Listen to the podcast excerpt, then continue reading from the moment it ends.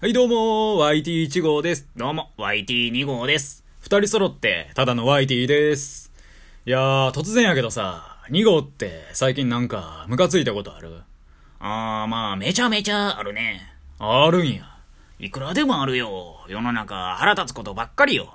電車に乗り遅れたり、バスに乗り遅れたり、飛行機に乗り遅れたり。いやいや、お前乗り遅れてばっかりやないか。5分前行動心がけろよ。そんなん、小学生でもね、できることやで。あとは、あの子のハートを掴み損ねたり。いやいや、もうそんなんいらんねん。あー、まあ、そうやね。他にもさ、こんなことに腹立つんよ。お、それ何よ？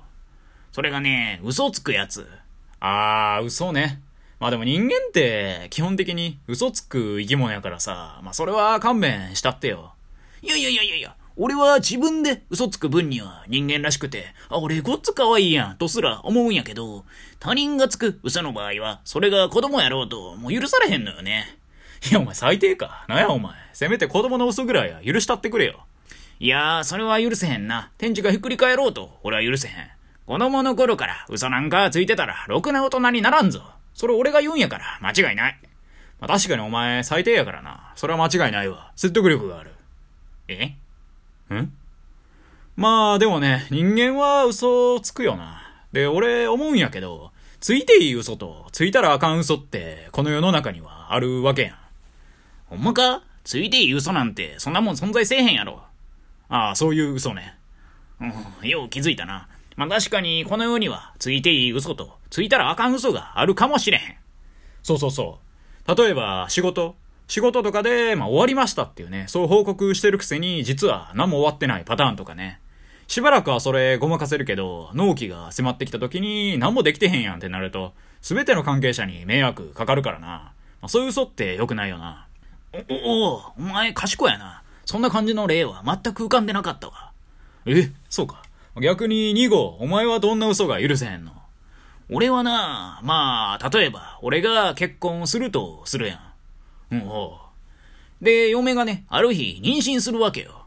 それはめでたいことや。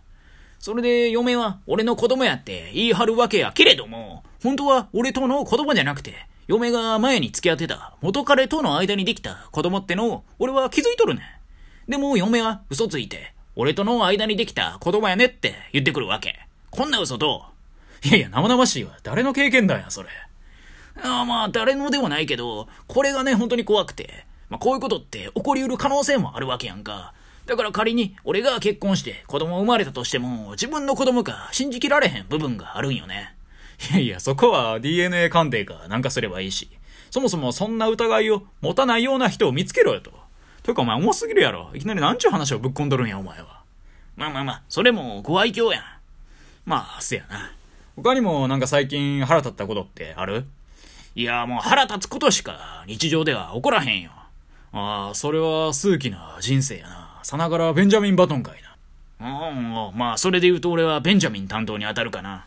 いやいや別にベンジャミンとバトンっていうコンビあいつら組んでるわけちゃうから。うん、こんな返しされるならね、ベンジャミン・バトンとかぶっ込まへんかったらよかったわ。そうやぞ。口の利き方には気をつけろよ。まあまあまあまあまあ話は戻して。日常で腹立つことって、例えば何よそれはな、ツイッターでたまに流れてくる、〇〇には成功法則が5つあります。その5つは、ルート、サイン、コサイン、タンジェント。残りの1つは、プロフィールをチェック。的な、あのツイートね。あれには腹立つな。何がプロフィールをチェックやねん。やこましいわ、しばくぞ、いてこますぞ、あれってね、思ってまうな。めっちゃキレてるやん。でも、その最後の一つが気になってね、結局、プロフィール見てまうねん。お見てまうんかい。お前がさっき言った例やと全く別に気にならんけどな。なんやねん、ルート、サイン、コサイン、タンジェント、残りの一つはって。アホかお前は。それは今俺が即興で考えた適当な例や。実際はもっと有益情報っぽいことを書いとるから、プロフィールまで見てまうんや。ああ、なるほどね。それで実際プロフィールを見てみて有益やったことってあるん？まあ、特に有益やなって思ったことは一度たりともなかったな。むしろ俺にとっては無益やった。というか最近気づいてもうて腹立ったことがあるんや。おお、そうかそうか。まあ、もともとは腹立つことやもんな。今のだと、ただプロフィールを見てまうって話やもんな。何が腹立ったんや。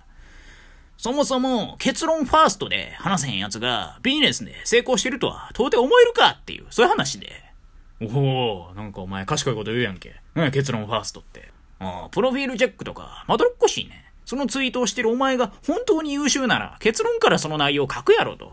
そんな回りくどいやつと仕事をしたいと思う？まあ、思わへんな。めんどくさいし。